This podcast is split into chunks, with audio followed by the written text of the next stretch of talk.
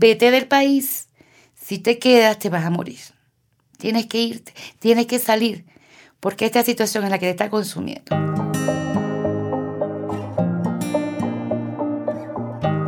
Moverse es libertad, transformación, estar viva, vivo. En esta primera temporada escucharás el testimonio de mujeres refugiadas, inmigrantes, que fueron parte de los talleres Mujeres en Movimiento un proceso de resignificación de historias de migración a través del arte.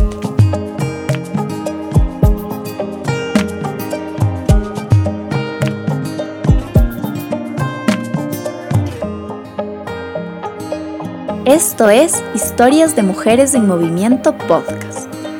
Te damos la bienvenida.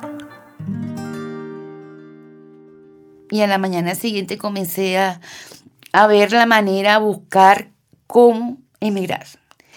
Eh, comencé a hacer toda esa gestión de conseguir dinero, de vender lo poco que tenía y ya pues al tenerlo listo, pues sí. el día anterior me fui al, terminal porque había que ir con anterioridad. Si ibas al momento, qué sé yo, el día que querías viajar, no había boleto. Eh, fui el día anterior, y me quedé esa noche y en la mañana cuando abrieron compré el boleto para ese día en la noche. Cuando me fui a mi casa a preparar todo, tomé la fuerza, no sé de dónde las tomé y mm, ya cuadré todo el viaje. Inclusive el taxista lo llamé en la mañana porque como vivo retirada, mi casa es retirada de, de la ciudad, aproximadamente 30 minutos, el bus salía a las 8 de la noche. Ya tenía todo preparado, llegó la hora, pasó la hora a las 6 de la tarde seis y cuarto, seis y media y no llegaba. Situaciones que no había transporte. Taxistas había muy poco. Y no tuve más que otra opción que esperar al que yo ya había contactado. Llegó el taxista bastante retardado. Llegamos al terminal y lamentablemente yo perdí mi transporte. Pero era tanta mi desesperación por irme que hablé con el siguiente autobús que salía hacia San Cristóbal, que es la ciudad fronteriza entre Venezuela y Colombia. Cuando llego allí, eh, hablo con el chofer y le pido por favor que si me lleva. Me dice que no tiene asiento, no importa, yo me voy parada. Total que sí se pudo hacer, sí aceptó y le pagué con el efectivo que había podido conseguir, le pagué el viaje. Todo lo que pude conseguir era para el viaje. Eh, por supuesto, yo iba parada. Ya a partir de la, después de la medianoche, pues sí me sentí bastante cansada, ya tenía sueño. Y no tuve otra alternativa que acostarme en el pasillo. Llegamos a, San Cristóbal aproximadamente cinco y media, seis de la mañana. Y tuve la gran suerte de que habían dos personas, dos caballeros que estaban allí, que trabajaban en, en esos trámites de, hacer las diligencias, los trámites legales de, las personas que pasaban, que salían de Venezuela. Ellos trabajaban específicamente con eso. Eh, pues muy agradecida, los recuerdo con mucho cariño porque se portaron excelentemente bien. Eh, el grupo que llegamos allí nos embarcaron en su carro, nos llevaron a sellar el pasaporte. O sea, nos guiaron, nos llevaron por todo, cruzamos el puente, llegamos a Cúcuta y nos llevaron a una casa de viaje. Allí compramos los boletos y ellos nos acompañaron hasta las 6 de la tarde que salimos. Ellos nos llevaron a sellar salida, entrada, salida de Venezuela, entrada en Colombia. Un apoyo incondicional, aparte de que su trabajo pues son muy cordiales, su forma de ser es, sea, de verdad que se sentía que era más empatía en ayudar a, a, las personas que salíamos de Venezuela que la ganancia económica que pudieran percibir.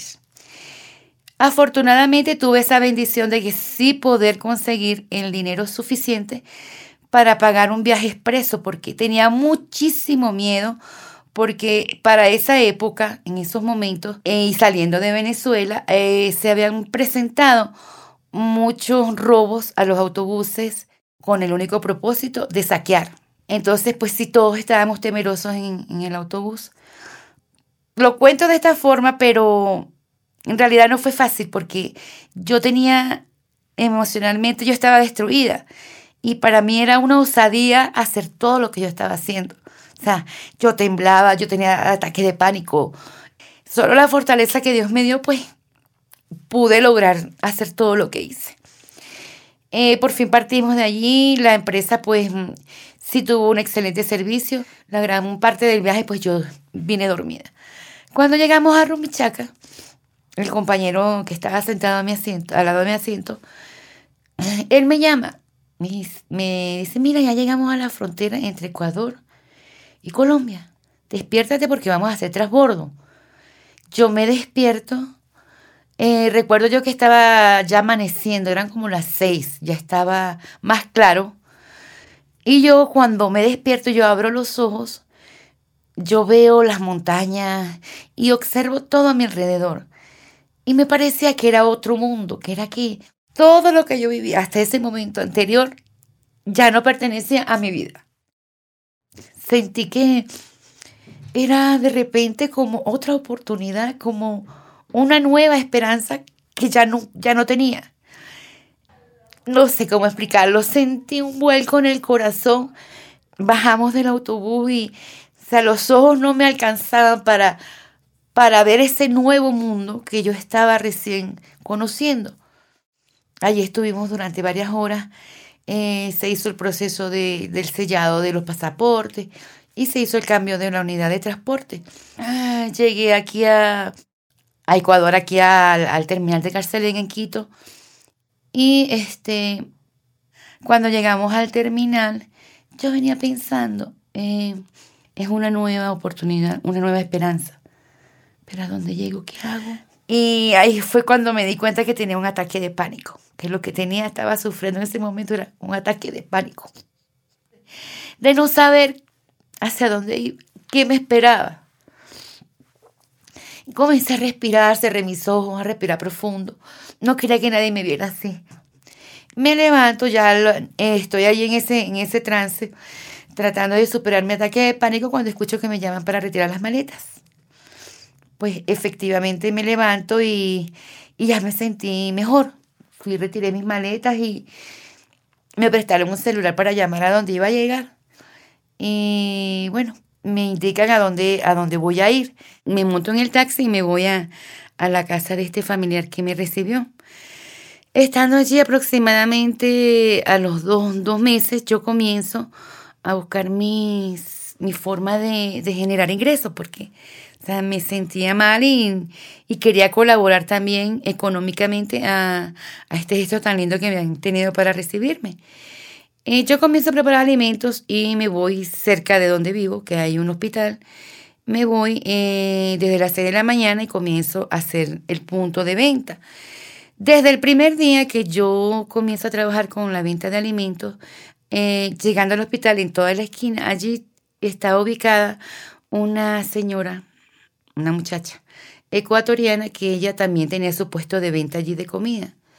Desde el primer día que ella me vio, este, pasar, ella me arrojó insultos concernientes a ser mujer o concernientes a ser venezolana. o sea, palabras bien soeces, mm, bien maltratantes. Pero yo últimamente, pues, yo no le tomé, no le tomaba en cuenta, no le prestaba atención, no discutía con ella, omitía todo lo que ella me decía. O sea, yo cuando pasaba por ahí, yo, yo sentía que mis oídos no escuchaban, porque no me parecía importante eh, escuchar lo que ella me decía. Así estuve trabajando durante tres o cuatro meses. Ella en todo ese tiempo, eh, con mucha frecuencia, al parecer tenía contactos conocidos en, en, la policía, no sé, funcionarios a lo mejor que conocía, familiares. Y ella llamaba a la policía con la intención de que a mí me sacaran de, allí para evitar que yo vendiera mi, lo que yo vendía, mis alimentos en todas esas oportunidades que venía la policía, pues yo tenía que hacerlo, porque eso está en ley, pues, y no tenía otra opción. Yo recogía todo y me retiraba. Pero sí les hacía una observación a los funcionarios que si yo me retiraba, porque yo estoy infringiendo la ley, se tenían que retirar todos los vendedores que no tuvieran permiso, que también estaban infringiendo la ley, porque la ley no la hicieron para Yanek, la hicieron para todos. eh, sí fue creciendo mi negocio, pues, y la gente le, empezó a gustar mucho mi comida, le gustaba el hecho de, de, que la higiene, la organización, les gustaba mucho. Ya tenía mi clientela. Ese día llegó a las 6 de la mañana. Ella comienza, en ese día yo llevé a mi sobrino para que me ayudara porque ya había llevado algo más. Necesitaba para que me ayudara con el transporte. Ella comienza, desde que me ve, eh, ella comienza a hostigarme. Venía y que te tienes que ir tratando de sacarme. no, no me voy porque esto es un espacio libre, ni es tuyo ni es mío, tú puedes trabajar, yo puedo trabajar. Eh, la comida salió bastante bien, había eh, bastante gente consumiendo, comprando.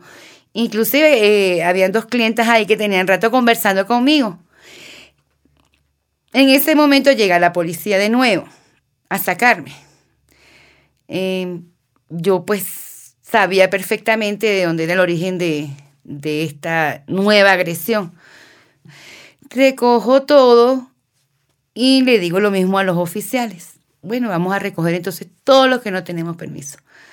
A ella le hacen también recoger. Yo recojo mis cosas, me voy con mi sobrino en lo que estoy subiendo las escaleras para retirarme. Ella se viene por la parte de atrás, me agarra del cabello y ella comienza a golpearme. Yo no me defiendo por dos motivos. El principal, que había una patrulla con 10 funcionarios de la Policía Metropolitana. Yo me siento segura. Yo presumo que ellos no van a permitir que ella me agreda o yo agredirla a ella, que nunca fue mi intención. Pero en el momento en que ella me está agrediendo, yo estoy de espalda, ellos todos están de espalda. Yo estoy presumiendo y estoy esperando el acercamiento de los funcionarios a controlarla y a evitar que ella me, me agreda. Pues caso errado no fue así, no fue la forma de ellos proceder y ellos se quedaron tranquilos, no hicieron nada. Yo todavía sigo sin defenderme. Mi sobrino cuando ve que ella me está agrediendo, me está golpeando la cara, el rostro, todo me está golpeando, y yo sin defenderme, él se mete en el medio de las dos para evitar, no para agredirla a ella, para evitar que ella me siga haciendo daño. En ese momento ella recoge una piedra eh, y le golpea el rostro a, mi sobrino con, con la consecuencia que mi sobrino tiene una herida que le produjo la pérdida de tres piezas dentales. Eso fue mucha sangre. Cuando hubo ese evento, entonces la policía sí intervino. Cuando vio que ya estaba pasando más a, lesiones más graves. Eh, uno de los clientes que yo, yo atendí, eh, la gente, mucha de la gente, ellas estaban en contra de lo que esta persona estaba haciendo conmigo, que me dejara que yo estaba trabajando, que mi comida era sabrosa. O sea, la gente me estaba apoyando. Uno de ellos llamó a la, a la Policía Nacional. En ese momento que mi sobrino sufre esa llega la Policía Nacional y uno de los funcionarios se da cuenta, le toma las historias de, los testigos y se da cuenta de todo lo que aconteció. Y él se molesta, él dice, no, esto es demasiado agresión, estando aquí la policía metropolitana, esto no puede ser. Eh, se dirige hacia la agresora, le toma sus datos personales y me los lleva. Y él me indica, vete a la fiscalía que está acá mismo en, en la zona industrial de, de Carcelen por el terminal y pones la denuncia. Tú tienes que denunciar este hecho. Esto es un atropello. Por favor, ve con él, con el joven. Así lo hicimos. Hicimos el proceso que nos indicaron allí, fuimos a los entes donde nos enviaron y lamentablemente eso quedó en el vacío porque o es como que la ley sí existe, pero para ciertos casos, para otros no, porque nos mandaban de una instancia a otra era la burocracia, de otra a otra el peloteo, o sea, como que todos se lavaban las manos y nadie quería participar. Ya en la última instancia que nos han enviado, ya estaba cansada, teníamos un mes en eso, yo le digo al funcionario que nos atiende que por favor, que yo le pedía, es más, yo le exigía que fuera honesto y que fuera sincero y que fuera directo, que me dijera si nuestro caso en alguna parte iba a proceder o si nos iban a, a seguir manteniendo de esa forma. O sea, que me parecía una falta de respeto que para poner una denuncia de una agresión, detallando todas las lesiones y el producto de esas lesiones. Eh, entonces él volteó así como que muy fresco, muy happy, muy light y me dice, no, Si quieres que te resuelvan, paga un abogado. Porque nadie te va a resolver eso. Obviamente, pues mi situación económica no me lo permitió. Y allí quedó, allí quedó. Bueno, tuve que asumirlo de esa forma. Pero sí me costó mucho. Ya para laborar ya no sabía qué hacer. De repente me, me buscaban, mira, vamos a vender esto, vamos a tal parte y ponemos una cosa así, vendemos. No, no, no, o sea, quedé traumatizada. Me daba terror volver a salir a, la calle y volver a ser objeto de, de alguna agresión similar. Historias de Mujeres en Movimiento nace para visibilizar la resiliencia y fortaleza de mujeres en situación de movilidad humana. El movimiento es un derecho universal. Este es un podcast presentado por Fundación Las Reinas Pepiadas, gracias al apoyo de la Organización Internacional para las Migraciones, OIM, y The State PRM.